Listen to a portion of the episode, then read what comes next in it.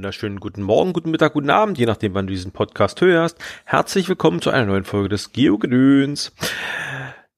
Es ist Januar, es ist äh, Mitte Januar, es ist ein, ein neues Jahr hat begonnen und fast schon traditionell, es ist jetzt glaube ich das fünfte Mal, also ist es schon mehr als eine Tradition, ist es das, äh, das erste Event im neuen Jahr immer für uns, für mich in Selo stattfindet äh, oder, oder bei Selo, nämlich in Vier Linden in so einem, wie heißt es, Wald, Waldrestaurant? Den Namen vergessen. Auf jeden Fall da. Der liebe Kompobär äh, ist so lieb und veranstaltet dort immer ein äh, Geocaching-Event. Das heißt, glaube ich, auf ein neues. Genau, also nicht glaube ich, es heißt auf ein neues 2020. Letztes Jahr war es auf ein neues 2019. Und ja, da nehmen wir immer gerne teil. Und wir haben immer Glück, es ist nämlich auf 80 Teilnehmer äh, limitiert und wir sind da immer recht flink und sind immer mit einer auf der Gästeliste dabei. Äh, der liebe Kompobär lässt sich immer was ganz Besonderes dabei einfallen. Es gibt immer einen Vortrag oder ja irgendwas äh, Schickes. Also es ist halt nicht nur ein, ein Treffen, Sitzen, Essen, Schnacken und wir nach Hause gehen, sondern es gibt immer ein bisschen Kulturprogramm. Er selber gibt sich da auch immer sehr viel Mühe und das ist sehr angenehm. Und da freuen wir uns immer schon drauf. Das Problem dieses Jahr war, dass der Obi nicht mit konnte. Der hatte andere terminige Verpflichtungen. Und ich hatte mich schon ein bisschen darauf gefreut, dass er mitkommt, weil ich dachte, wir könnten nicht mal wieder eine Runde quatschen im Auto so. Äh, das hat, ging nun leider nicht. Aber ich habe naja, fast adäquaten Ersatz gefunden für den Obi. Ich habe nämlich meinen großen Sohn mitgenommen und das war ein Spaß. Also haben wir gestern äh, die, die weite Strecke auf uns genommen, haben uns ins Auto gesetzt, sind nach Selo gefahren, bei Selo gefahren, sind, sind bei, wir sind nach Verlinden zum Event gefahren und haben da eine nette Zeit verbracht. Ich habe wieder ein bisschen was für euch aufgenommen und das werde ich euch gleich einspielen. Äh, Im Prinzip geht es darum, letztes Jahr hat ein, ein Travel-Bug Race begonnen. Und zwar haben da 38 Teilnehmer äh, sich angemeldet und haben einen Travelbug reisen lassen und der wurde, das wurde dann dieses Jahr prämiert mit dem Stand zum 31.12. Und da ging es dann so, welcher Trackable hat die längste Wegstrecke zurückgelegt und so weiter und so fort. Das Ganze wurde organisiert vom lieben Moment, jetzt muss ich erstmal die E-Mail gucken, weil den Namen, es tut mir leid, den Namen kriege ich nicht zusammen. Das ist so ein Funkcode, glaube ich. Das ist ganz furchtbar. Sowas merkt sich doch kein Mensch. Ich weiß, dass der liebe Mann Wolfgang heißt. Und Wolfgangs GC-Nick ist D-M-C-C-H-E-W-K. Das kann man nicht mal aussprechen, da fehlen Vokale. Wolfgang, kauf dir mal einen Sack Vokale. Vokale fehlen, aber wie gesagt, so heißt er DMCCHEWK. Der war so lieb und nett und hat sich wirklich äh, hingesetzt und hat händisch die Daten immer rausgesucht und hat die aus so einer, ich, wenn ich es richtig verstanden habe, war es eine Mischung aus GSAK, dem Groundspeak Tool und Excel-Tabellen und hat das Ganze eben ausgewertet und dementsprechend konnte jetzt die Auswertung erfolgen bei dem Event. Und ich habe mich gerade spontan dazu entschieden, dass ihr diese Auswertung jetzt hören.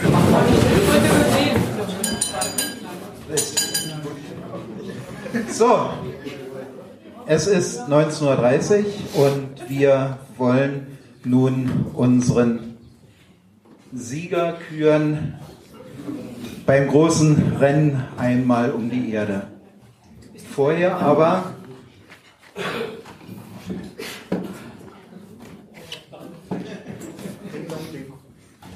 Noch eine kurze Reminiszenz. Immer wieder diese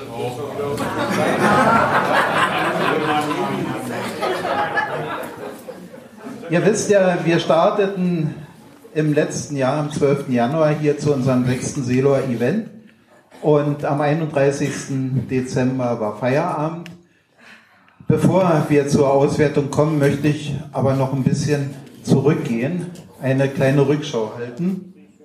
Und zwar kennt ihr sicherlich diese Coin, den Mann dahinter weniger, aber damit begann eigentlich alles, womit 38 von euch im letzten Jahr ein bisschen mehr oder ein bisschen weniger zu tun hatten, nämlich Geocoins und Dreckhebels. Das hier ist Mountainbike mit seiner ersten Coin.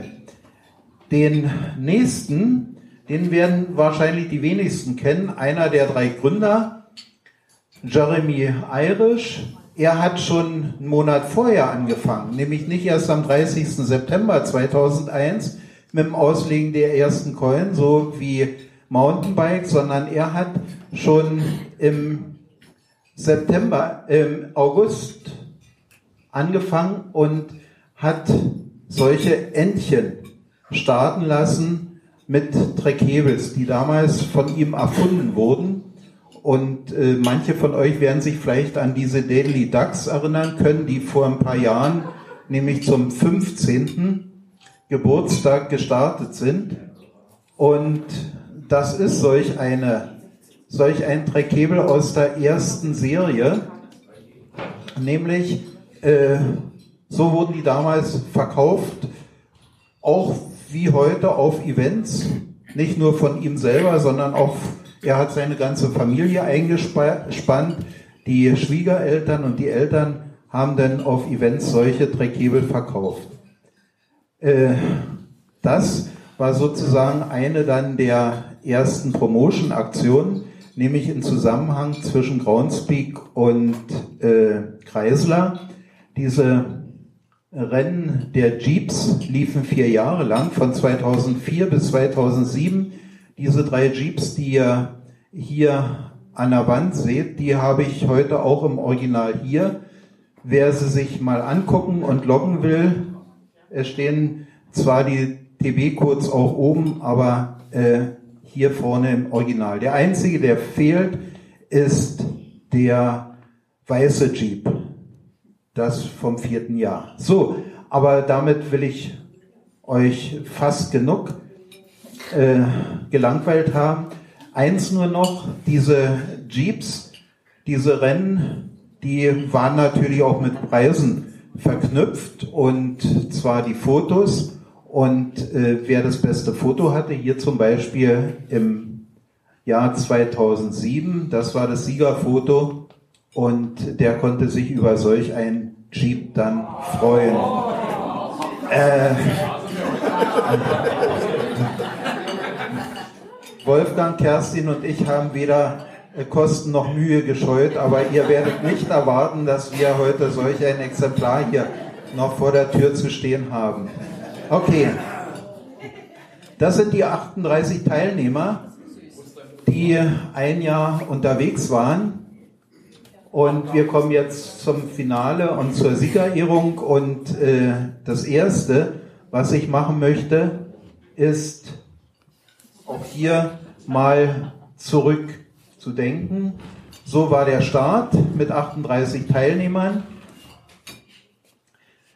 831.116 Kilometer wurden zurückgelegt. Muss man sich mal umrechnen 40.000 Kilometer ist einmal um die Erde. Dann könnt ihr selber ausrechnen, wie viel insgesamt die unsere Erde umkreist haben.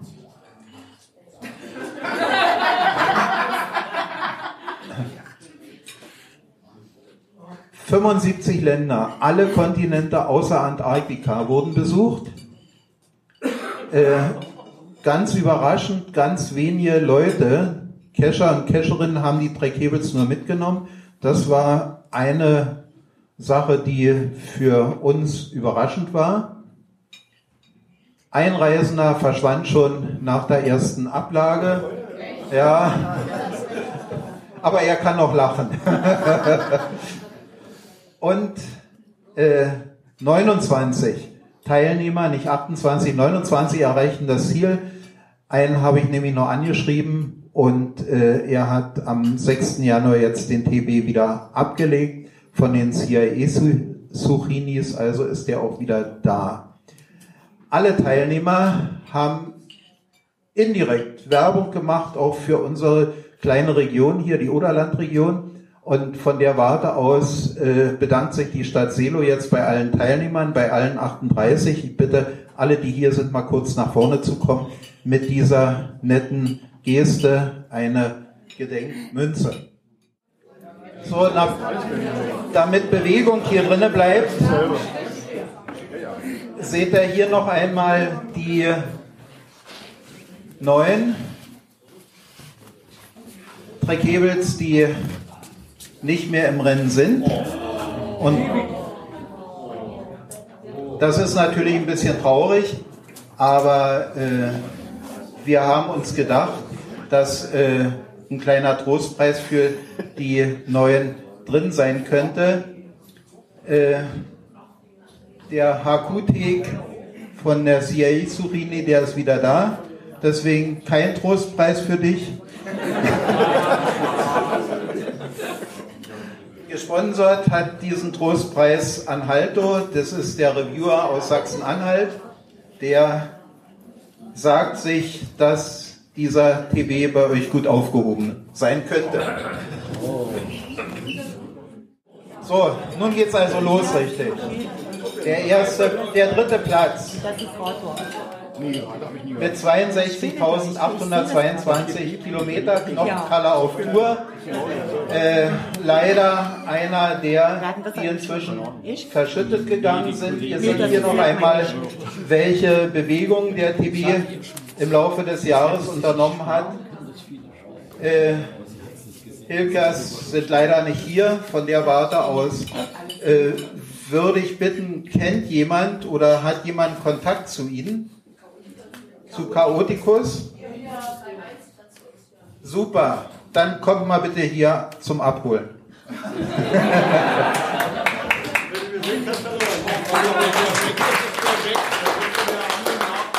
so, äh, Kerstin und Wolfgang haben ganz fleißig gearbeitet und ganz schicke Sachen gemacht, nämlich für diese 16 Länder, die besucht worden sind, äh, haben sie eine Urkunde gestaltet und es gibt dazu noch diesen Community Take als Preis. Der zweite Platz mit 69.000 Kilometer. Die Listen hängen ja aus, also von der Warte seid ihr im Bild hat Xmas Geocoin mit ihrer Ownerin Klappe 2 gewonnen. Ihr seht auch hier ein weit gereister Coin, der 23 Länder besucht hat, fast 70.000 Kilometer zurückgelegt hat und dafür gibt es nicht nur eine Urkunde, ja, Beifall hier.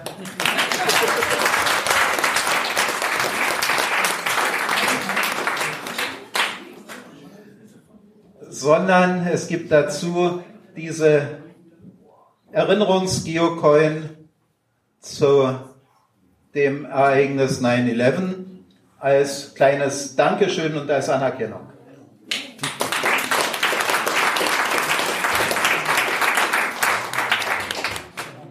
So, der erste Platz äh, vom, von der Kilometerzahl fast doppelt so weit ist er nochmal gekommen. Der Halongi. Und zwar, wenn ihr euch das anguckt auf der Weltkarte, äh, er war eigentlich fast überall. Amöbe ST. Kommt bitte nach vorn.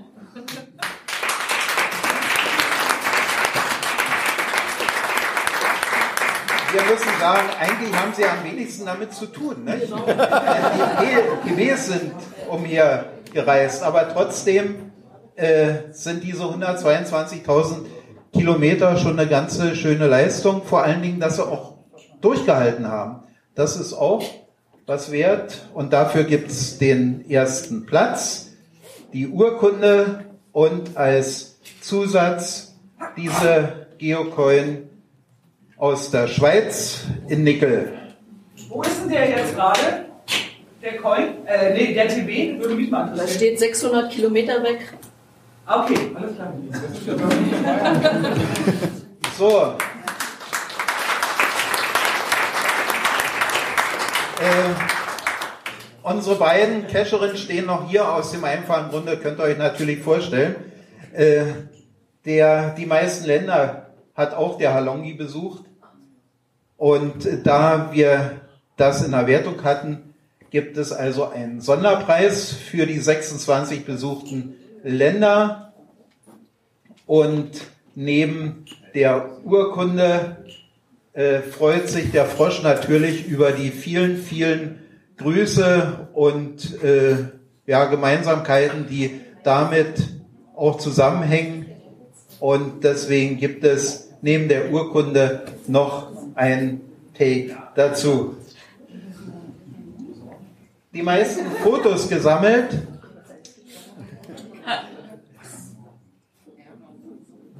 Den kennt er schon, die Coin. Die XMS Geocoin. Es waren 34 Fotos, die hochgeladen worden sind. Und auch dafür gibt es als kleinen Dankeschön noch solch ein Take.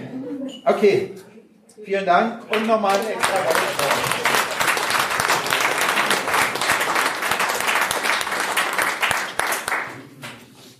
Der längste Einzelsprung, der ist gemacht worden von diesem Racer, nämlich der Phantom Corsair oder Corsair. Das ist das Auto. Wir haben ihn auf die Reise geschickt und hatten das Glück gehabt. Wart ihr in Australien? Nein. Nein. Und äh, ich bedanke oder wir bedanken uns deswegen für diese nette Urkunde, die wir gekriegt haben. Und dazu, naja, Christine kommt mal nach vorne.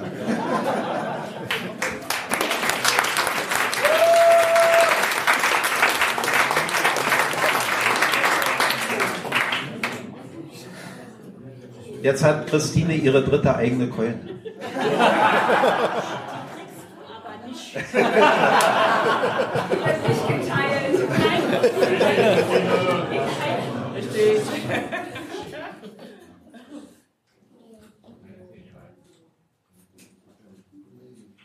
So, durch die meisten Kescherhände. Ich hatte ja vorhin gesagt, es waren relativ wenig eigentlich gewesen. Von der Warte aus äh, ist es der Tour Leo, der durch die meisten Kescherhände gegangen ist. Von St. Christophorus immerhin 18 unterschiedliche Kescher haben dazu beigetragen, dass er unterwegs war. Und von der Warte aus bitte ich dich nach vorne. Und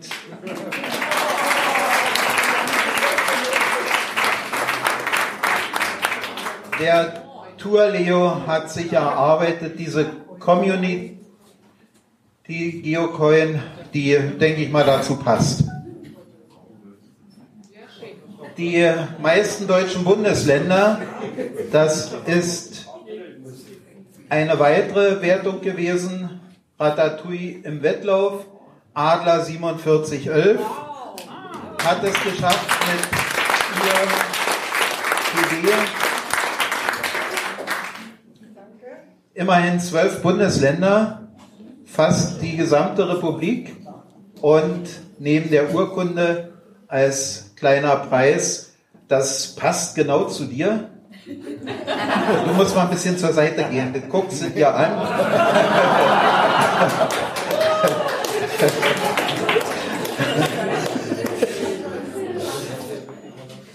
So, und der letzte Sonderpreis ist die kürzeste Entfernung, die überraschenderweise der kleine Rabe im Wettlauf von einer einzigen Elfe.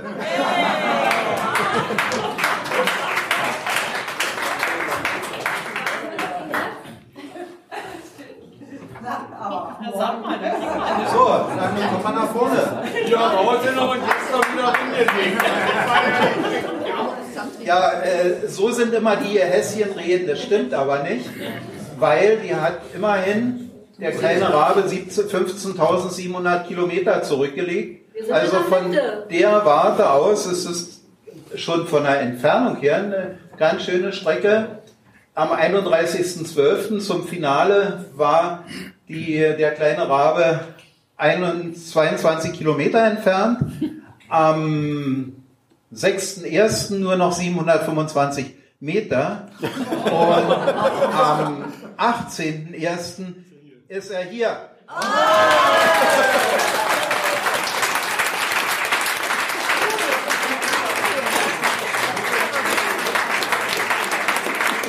So, auch dafür gibt es noch eine kleine Coin als Anerkennung und Dankeschön.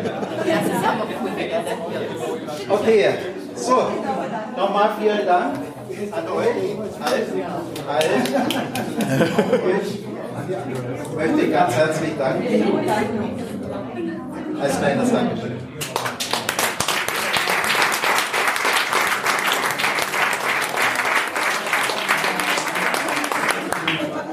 Ja, das war die Auswertung. Ähm, ich freue mich. Ich habe nämlich ein wunderschöne, eine wunderschöne Medaille bekommen, weil ich einer der Teilnehmer war.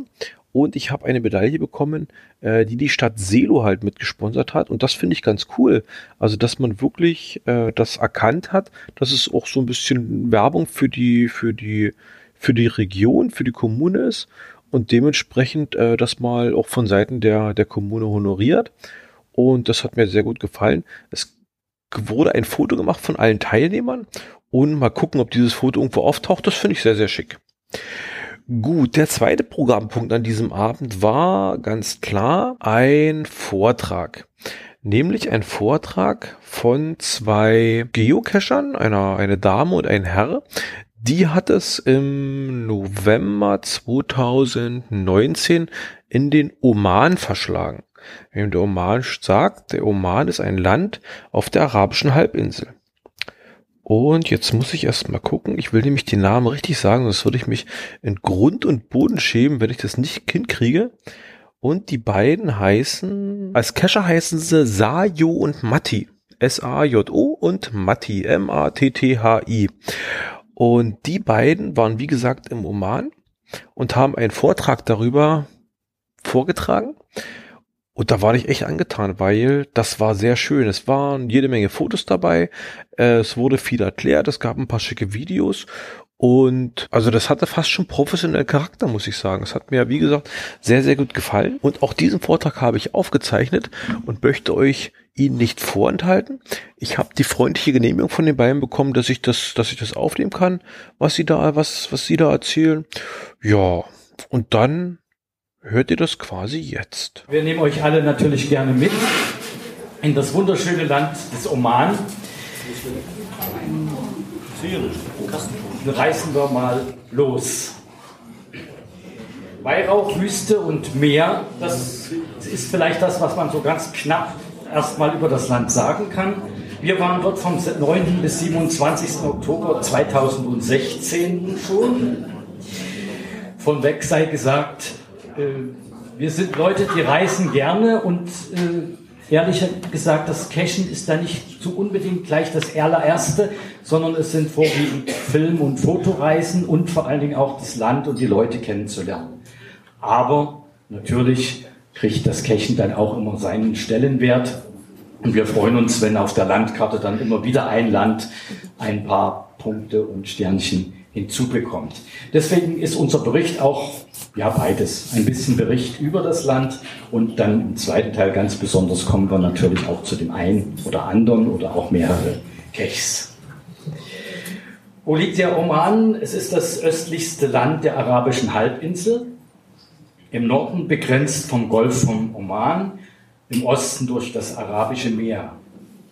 Für uns ist diese ganze asiatische Gegend nichts Unbekanntes mehr. Wir waren also schon im Iran, in Israel, im Libanon mittlerweile und haben diese Ecke der Welt sehr lieben gelernt.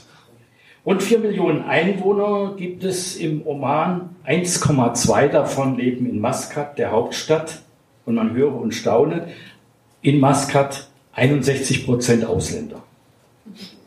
Also das ist bloß mal so, wenn wir hier von unseren 0,2 Prozent in unseren kleinen Städten reden, weit entfernt.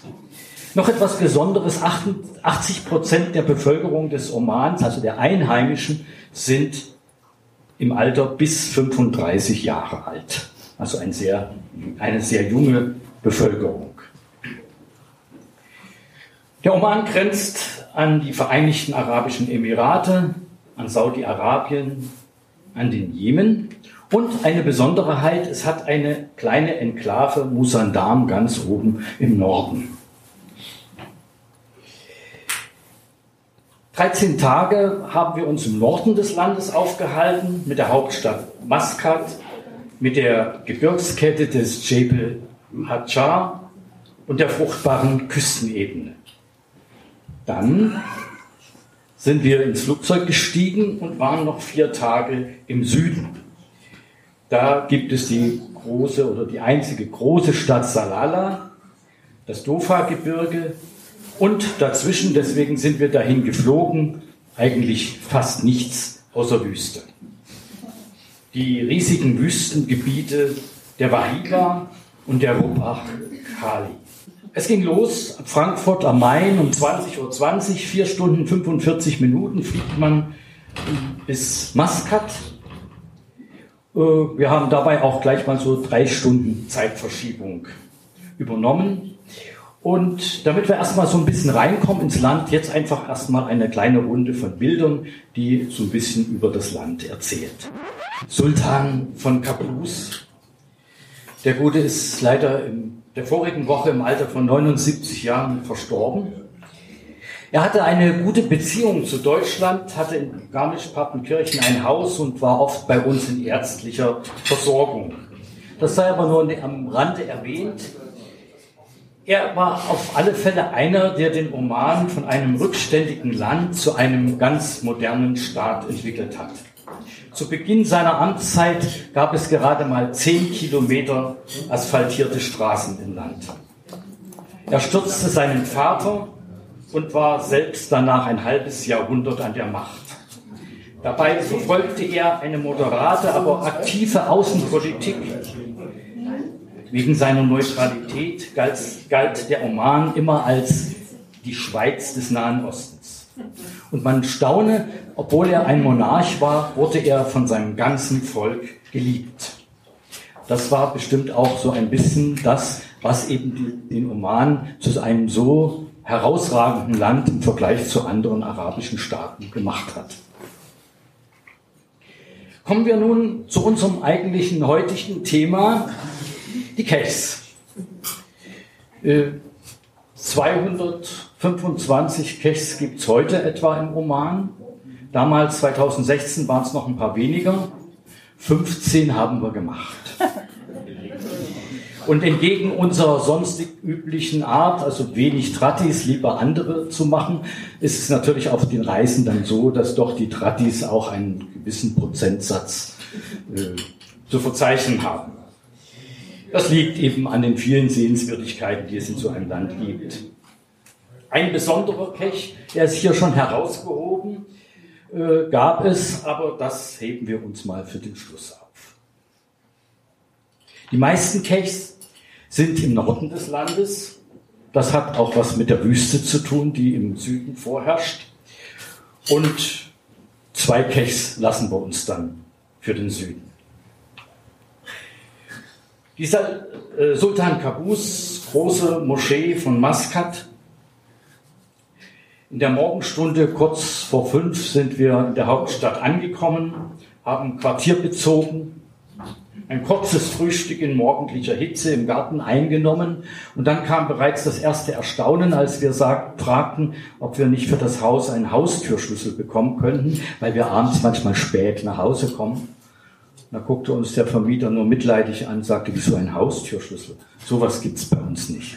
Ich lebe seit 15 Jahren Oman. Mein Auto steht immer draußen auf der Straße. Auch das habe ich noch nicht ein einziges Mal abgeschlossen. Äh, Das ist deutlich für das Land. Die Kriminalitätsrate geht fast gen Null. Also ließen wir alles offen und gingen los. Unser erster Erkundungsgang durch die Hauptstadt führte uns eben in diese wunderbare Moschee. Ein toller Auftakt unserer Reise und eigentlich auch ein Muss für jeden Reisenden in den Oman. Dort haben wir natürlich dann auch gleich unseren ersten Cache gefunden und weil wir frühzeitig angekommen waren, sind wir dann erstmal schlafen gegangen. Die Moschee liegt mitten in der Stadt. Schauen wir mal hinein. 2001 eröffnet, bietet sie im Inneren Platz für 600 Gläubige.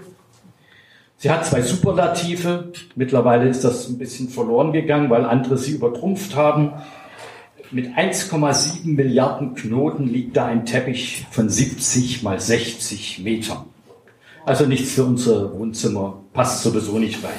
Aber auch der Swarovski-Leuchter mit äh, besonderen Kristallen war auch einmal weltgrößter Leuchter. Mittlerweile von anderen Staaten allerdings etwas übertrumpft. Ja, so gekleidet konnten wir uns natürlich dann gut im Oman bewegen. Äh, ich habe die Sachen wirklich des Öfteren angehabt. Also und habe Erstaunen äh, bei den Einheimischen ausgelöst, weil sie freudig mitbekommen haben, dass wir uns sehr sauwohl in ihrem Land fühlen. Kommen wir zu unserem zweiten Cache in der Nähe des Museums Beit al-Sabaya. Ein Museum zur Geschichte, zur Kleidung, zum traditionellen Wohnen, zu Musikinstrumenten und Briefmarken des Landes. Es ist ein reines Privatmuseum. Ja. Im Garten ein Haus aus Palmenwedeln, Barasti genannt, wo wir es uns gemütlich gemacht haben. Und das war auch ganz gut, ein wenig Ruhe bei Außentemperaturen von über 30 Grad Celsius. War es in diesen Hütchen doch recht angenehm. Wahrscheinlich liegt es an der Zirkulation der Luft. Ein kleiner, unbedeutender Tratti in der Nähe des Museums, mitten in der Altstadt. Aber ich habe ja schon gesagt, ja, das ist auch mal schön, wenn man vorbeikommt. Zack, schnell ein Tratti gemacht.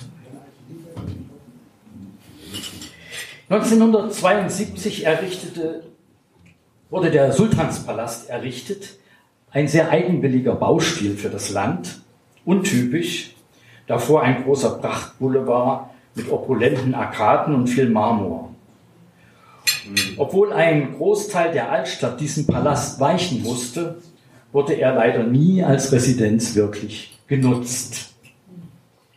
Natürlich gibt es an so einem bedeutenden Bauwerk auch ein Cache und ich habe mir mal erlaubt, ein Spoilerfoto einzufügen. Das soll so ein bisschen Anreiz geben, doch mal dahin zu fahren. Also da unten links liegt er ist nicht so ganz einfach. Also wir haben auch ein ganzes Weilchen gesucht, weil irgendwas stimmte immer mit den Ebenen nicht. Wir waren entweder zu tief oder zu hoch. Aber ja, wer ihn schneller findet, kann uns ja dann mal Bescheid geben. Das ist jetzt kein Wasser. Wir hatten also, glaube ich, überhaupt keinen Regen, sondern immer nur Sonnenschein in diesem Land.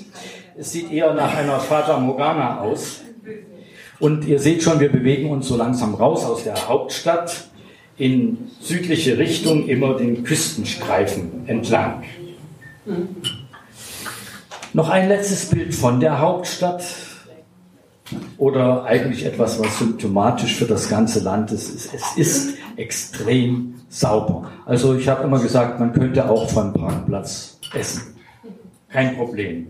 Und dass die Autos sauber sind, ist ein Muss. Also wenn wir vielleicht Knöllchen bekommen, weil wir zu schnell fahren, kriegt man dort eher Strafen, wenn man sein Auto nicht geputzt hat. Wir haben also außer unser eigenes kein schmutziges Auto gesehen. Wir sind allein mit dem Auto durch das Land gefahren. Erst mit einem normalen Pkw, dann haben wir besser in den Tagen nach Maskat das kleinere Auto gegen einen großen Landkreiser, einem allradbetriebenen Geländewagen getauscht. Es ist schön, was man als Fahrer dort erleben kann, Blitzer. Also auf einer Ausfallstraße der Stadt kann man geschätzt aller vier bis 500 Meter steht ein Blitzer. Äh, es kann im Süden des Landes passieren, dass plötzlich mal Sanddünen mitten auf der Hauptstraße liegen.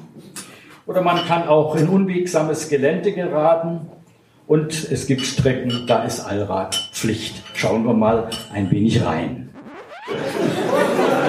Ja, man sollte schon irgendwie die Verkehrszeichen beachten. Äh, wir waren so fasziniert von dem, was wir ringsrum sahen, dass wir nicht gemerkt haben, dass wir in eine Einbahnstraße waren. Das ist grundsätzlich ja auch nicht weiter schlimm, aber wenn die Straßen so eng sind, wird das dann schon ein Problem. Sayo ist ein Meister im Rückwärtsfahren. Sie hat sofort den Rückwärtsgang eingelegt, eingelegt und die 200, 300 Meter, die wir schon reingefahren waren, in dieser engen Straße, ist sie mit Bravour zurückgefahren. Wir haben es dann nicht nochmal versucht. Wir sind dann gut bei unserem nächsten Cache angekommen, ein Earth Cache an diesem riesigen Karstrichter. Also wohl bemerkt, es ist kein Meteoriteneinschlag. Eine feste Felsschicht bildet die Decke.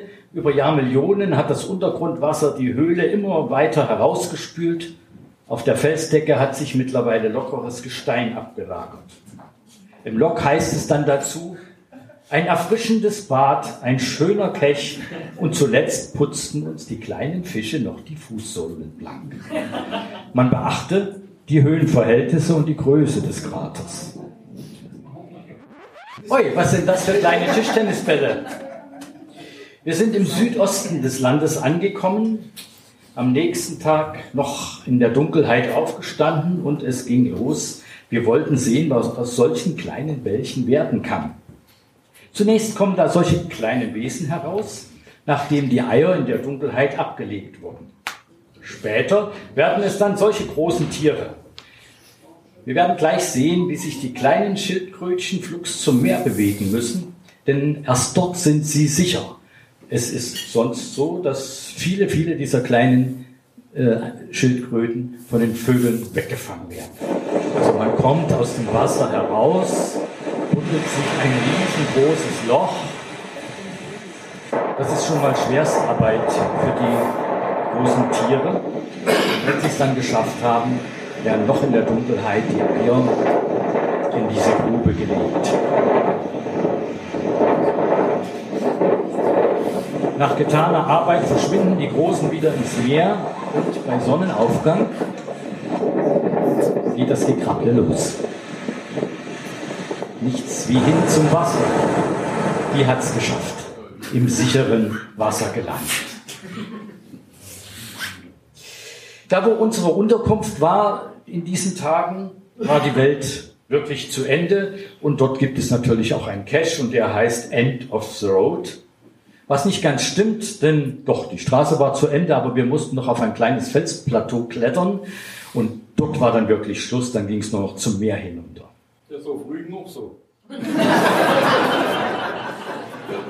Natürlich haben wir im Turtle Beach Resort übernachtet. Äh, Ich glaube, hier muss ich es eigentlich nicht sagen, dass die Turtles die Schildkröten sind, aber es war eine lustige Begebenheit. Wir standen natürlich mit der Heimat immer im regen WhatsApp-Verkehr und dann kam eine Nachricht, die hieß, ihr schreibt immer so viel, könnt ihr nicht endlich mal erklären, was Turtles sind? Aber es war eine tolle Lodge, wo wir da übernachtet haben. Da ging es uns so richtig gut. Warmes Wetter, Baden und tolles Essen. Das ist jetzt der Blick vom Cache aus, von dieser kleinen Plattform, äh, die im Wesentlichen aus Felsen, großen und kleinen Steinen bestand. Und ja, da haben wir natürlich eine ganze Zeit jeden Stein rumgedreht und gesucht und gesucht und gesucht. Es wäre alles auch ganz nett gewesen, denn der Ausblick aufs Meer war fantastisch, aber es war unerträglich heiß. Äh, Dann rief noch ein Fischer von unten hoch, ob er uns nicht seinen Fang verkaufen wollte, äh, dürfte, äh, ob wir den nicht endlich nehmen würden, einen schönen großen Fisch. Aber der hat uns nicht wirklich viel genutzt, denn wir haben ja gesehen, wir waren köstlich versorgt. Wir sind jetzt von unserer Unterkunft, von der ich die ganze Zeit erzählt habe, ein bisschen ins In- Hinterland gefahren. Auch da gab es einen Erzkech. Oman ist ein geologisch sehr interessantes Land. Viele Geologen reisen dahin, weil einfach viele geologische Sachen über der Erde liegen. Man muss also nicht buddeln und suchen, sondern man muss einfach nur hingucken, wie zum Beispiel dieser große Wall, der etwa sechs bis sieben Meter hoch ist und 20 bis 30 Meter in der Breite misst. Dahin mussten wir natürlich ein kleines Stück laufen, was hier so wie gleich da hinten aussieht, ist der Größenverhältnisse wegen doch ein kleines Stück weg. Aus der flachen Steinwüste hebt sich der Wall, entstanden durch Aufeinanderdriften tektonischer Platten. Und wir sehen den schönen Wechsel zwischen rotem und weißem Gestein. Der rote ist kleinkrümelig und der weiße, wenn man den bricht, bricht er doch in etwas größere Teile. Wir bewegen uns weiter ins Landesinnere von der Küste weg. Und da wir alte Steine lieben, haben wir natürlich auch an den Tarnów-Ruins, wie diese alte Stadt heißt, Halt gemacht. Der letzte ibaditische Imam Khalid bin Ali wollte die inneren Gebiete des Omans 1957 zu einem unabhängigen Staat machen. Aber der Sultan des Landes rief daraufhin Großbritannien als Schutzmacht um Hilfe und man bombardierte Tanuf, den Rückzugsort der Aufständischen, also ein historisch interessanter Ort. Die Stadt wurde allerdings nie wieder aufgebaut. Aber an dieser Stelle liegt natürlich auch ein Cache. Damit wir jetzt nicht so ganz die Übersicht verlieren, in der Mitte einfach mal ein kleiner Blick, wie wir gereist sind vom Maskat an der Küste entlang. End of the Road kann man lesen, wo der eine Cache war. Dort waren auch die Turtles. Und jetzt sind wir dann wieder ins Landesinnere gefahren. Eine spektakuläre Auffahrt.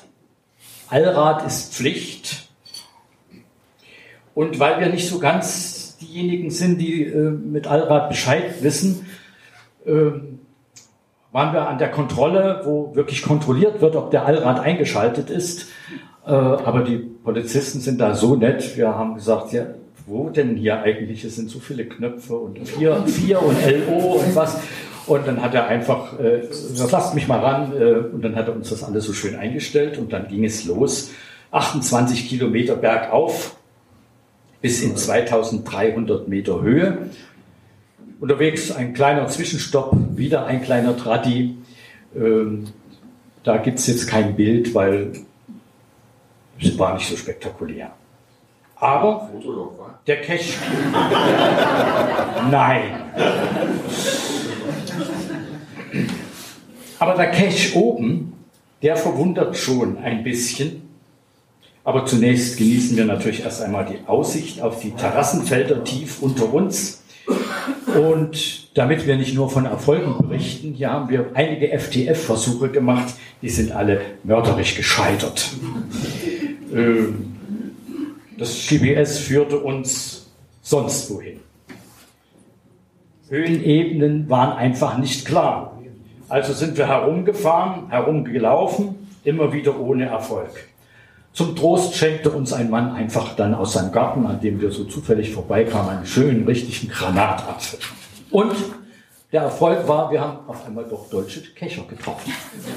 Die scheinen sich doch irgendwie in der ganzen Welt herumzutreiben. Wir haben dann gemeinsam ein wenig gesucht und das sei jetzt für uns zur Entschuldigung erklärt. Auch die haben nichts gefunden. Also Das wird später nicht gefunden. worden. es scheint also auch nicht an uns gelegen zu haben. Sayo ruft mir gerade zu, der ist auch später nie gefunden worden. Ja, nicht der ja, nee. Was soll ich das machen? Das Log lautete dann so. Wie kommt man da wohl hin? Wir sind von Ascharaya, so heißt der Cache ja auch, losgelaufen. Doch die Richtung zeigte immer noch 700 Meter ins Tal. Durch die Terrassenfelder hinabsteigen, aber dann wäre die T-Wertung völlig daneben. Also versuchten wir es von einer anderen Seite. Wieder standen wir am Abhang und noch 600 Meter vom Cache entfernt. Also, es wird ein Round. Zum Cache auf dem Berg. Einschlüsse von Muscheln und anderen Meeresgetier in über 2000 Meter Höhe. Irgendwann muss sich das Gebirge wohl vom Meeresboden gehoben haben. Irgendwann gab es an dieser Stelle einmal sehr, sehr, sehr viel Wasser. Kleine Einschlüsse und große Ablagerungen. Wir haben genau hingucken müssen, um diese noch zu finden, aber irgendwann hatten wir sie gesehen und natürlich den Earthcache dann gut locken können.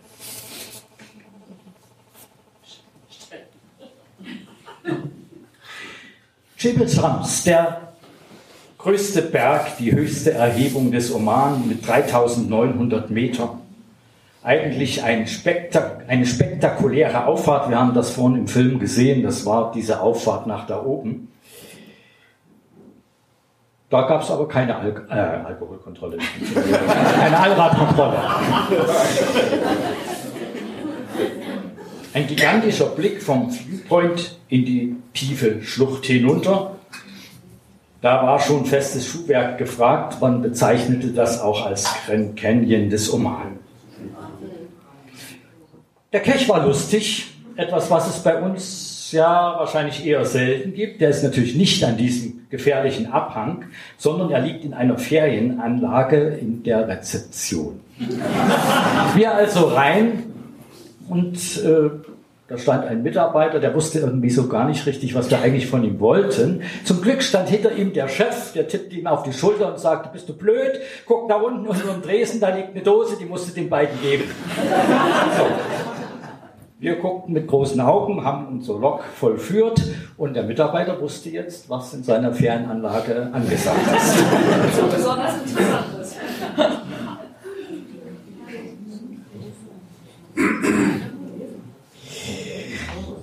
Hier zeigt sich wieder einmal, äh, ohne Caches kann man an vielen wichtigen Gegenden dieser Welt vorbeirauschen. So auch hier, wir wären nie an diese Stelle gekommen, an die 3.000 bis 4.000 Jahre alte Felsgravur.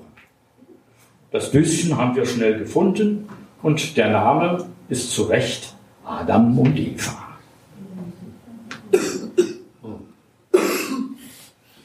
Schabring-Kastel ist das einzige Schloss im Roman, 1670 errichtet, zwei Innenhöfe und ein Labyrinth von Räumen. In Kesch haben wir erst am Abend gemacht, als sich die gewaltigen Schlosstüren geschlossen hatten und es um das Schloss ruhiger geworden war, denn er lag in den großen Außenmauern ein bisschen in einer Ecke.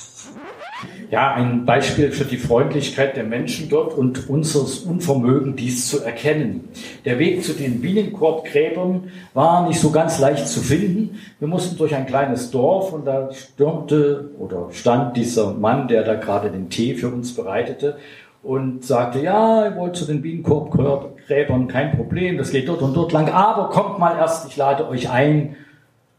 Und dann schauten wir und er wohnte in einer ja, wir würden heute sagen, eine Garage, die leergeräumt war. Auf dem, Tepp auf dem Fußboden lag ein Teppich und der Herd stand, das haben wir ja eben gerade gesehen. Da waren wir so ein bisschen, na ja, sollten wir das wagen oder vielleicht lieber doch nicht?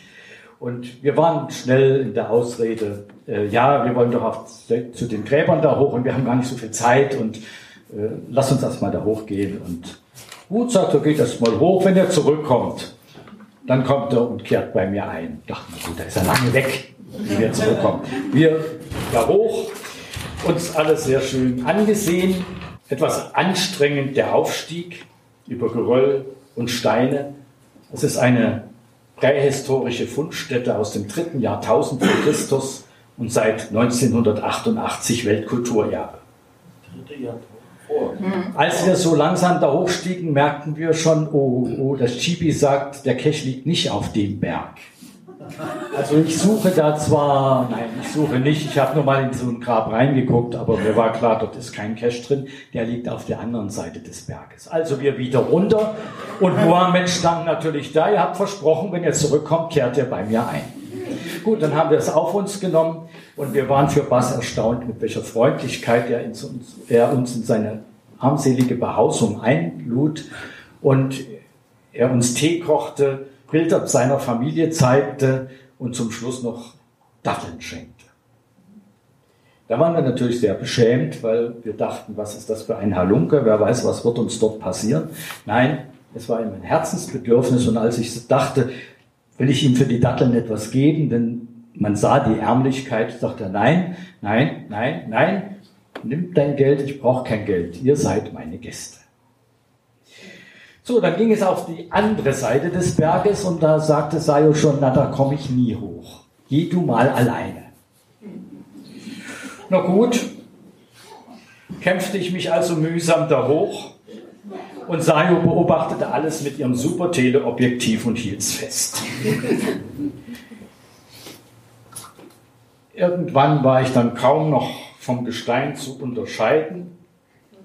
Und irgendwann stand ich dann da oben und dachte, jetzt habe ich es geschafft, aber nein, es ging auf der Höhe noch weiter nach hinten, noch ein Kamm lag versteckt. Also ich weiter und, dann unterm Stein, wa? Ja, unterm Stein. Das war auch meine große Freude. So wie es auf diesem Bild aussah, sah es äh, 50 bis 80 Meter rings um mich aus. Und äh, das Spoilerbild stimmte nicht und der gesuchte Regular war dann doch kleiner. Und ich war also schon wirklich am Aufgeben. Und dann in letzter Minute, ich kann es auch sagen, da hinter dem Stein lag.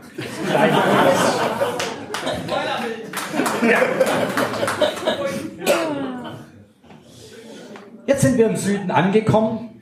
Also der Flug liegt hinter uns. Salala, der Ort der Weihrauchbäume und des Weihrauchduftes. Ruinenreste des alten Weihrauchhafens, viertes vor bis viertes nach Jahrhundert nach Christus. Wir haben dort das tollste Hotel all unserer Zeiten äh, bewohnt. Es war eine bombastische Anlage mit vielen Häusern, mit Pools, mit äh, Brücken und kleinen Kanälen und also wir wussten gar nicht, was uns da, äh, wieso uns das zuteil wurde. Wir wussten das nicht. Äh, aber es war ein schöner Abschluss der Reise und wir haben die letzten vier Tage dort nochmal so richtig genossen. Zwei Kechs im Süden, einer hier am Meer am kleinen Fels. Jetzt sind wir schon beim Auto. Äh, Wasser ist ja ganz wichtig in so einem Land, wo es immer heiß ist. Und da wir jetzt gleich noch in die Wüste wollen, ähm, muss man natürlich gut vorsorgen. Aber das war bei unserem großen Auto kein Problem. Stimmen wir uns auf die Wüste ein wenig ein. Ich habe mir jetzt erlaubt, weil wir ja keinen abendfüllenden Vortrag halten wollen, äh, gleich mal die beiden Wüsten, also die Wahiba und die Rub al-Khali, zusammen in ein Thema zu packen. In der Wahiba sind wir selbst gefahren und wenn man in die Wüste fährt, muss man natürlich vorneweg erst die Luft vom Auto ablassen, sonst wird es schwierig im Sand. Auch die Kamele und die Unterkunft in dieser Naturhütte stammen aus der Wahiba. In der Robach-Kali sind wir dann mit Fahrer und Guide unterwegs gewesen und da gab es dann auch bloß noch ein Zelt. In der Wahiba ein kleines Camp mitten im Sand. Wir sind also in der Rub al-Khali angekommen und wir hatten schon am Tag zuvor unserem Guide gesagt, also pass auf, wenn wir morgen in die Wüste fahren, wollen wir an die und die und die und die Stelle. Kein Problem, sagte er, wir kennen uns aus, das kriegen wir hin. Warum wollten wir da hin? Weil dort noch keiner war. Das sollte unser FTF werden.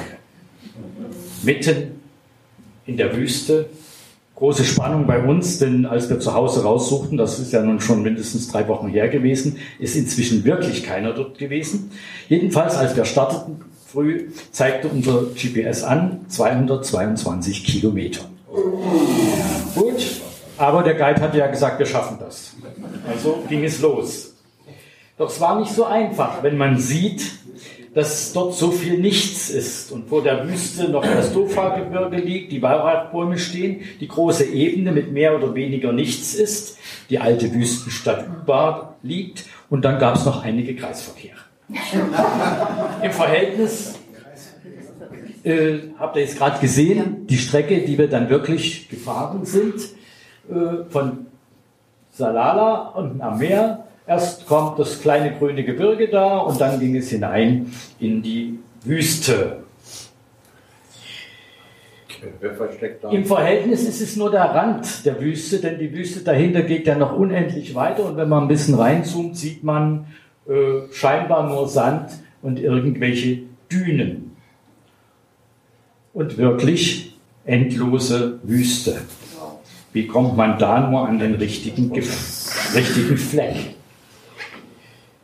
Gefühlt sind wir endlos gefahren. Und es war bald klar, heute schaffen wir es nicht mehr. Wir müssen also übernachten. Und so steht das Zelt schon da.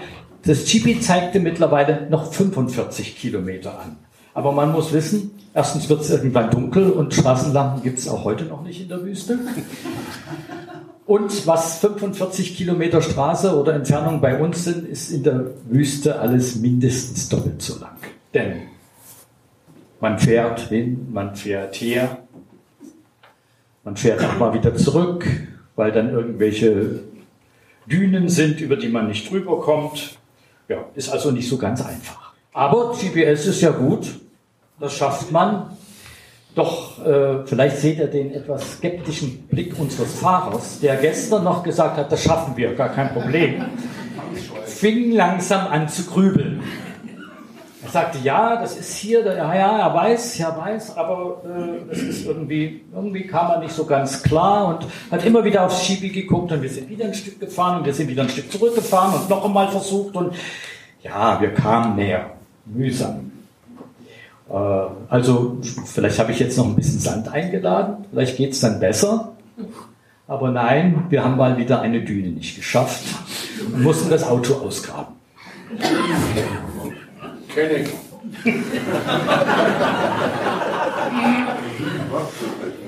Aber wir wussten, dass es der richtige Punkt ist und wenn man noch näher ranzoomt, dann sieht man schon doch ein bisschen, da muss irgendetwas sein. Gehen wir noch ein Stück genauer ran. Und nach drei Stunden Fahrt hatten wir es geschafft. Schon von drei Kilometer Entfernung sahen wir das Ziel und dann äh, offenbarte uns unser Guide auch, also wisst ihr, was wir heute gemacht haben, das machen wir sonst normalerweise in drei Tagen. Aber wir waren die Ersten. Wir haben den FTF geholt.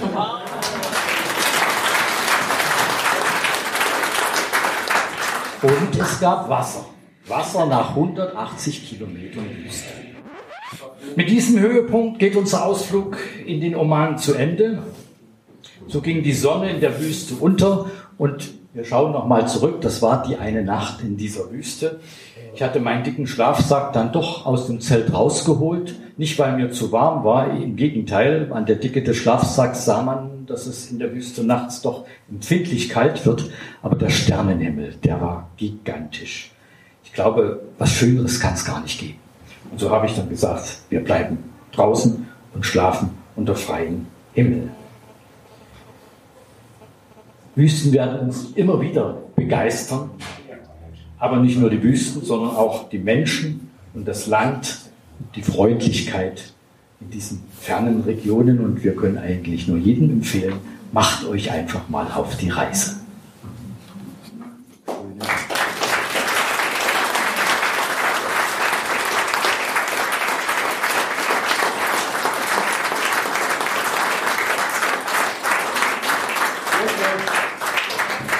Vielen Dank.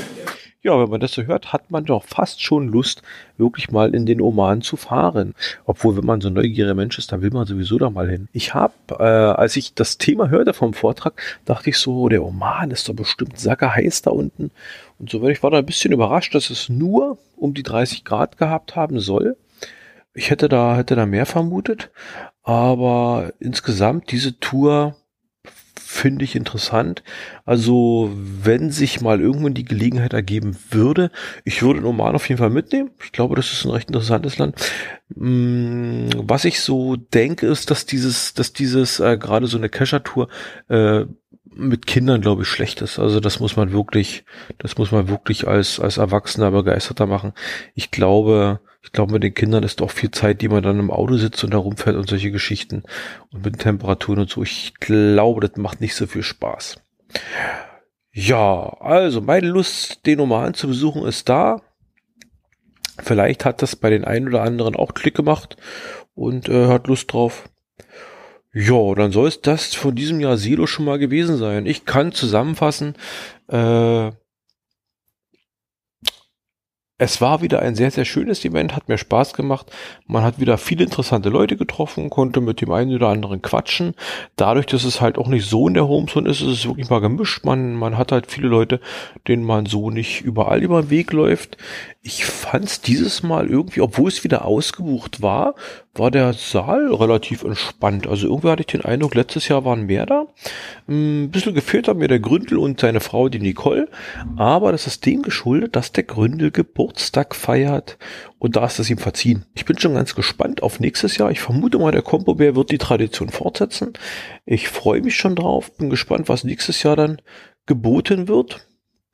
Und fiebere voll freudiger Erwartung dahin empor. Und ich hoffe, nächstes Jahr kommt der Obi wieder mit. Obi, mach mal, dass du nächstes Jahr wieder mitkommst. Gut, dann soll es das an dieser Stelle gewesen sein. Dann wünsche ich euch noch einen schönen Tag. Tschüss.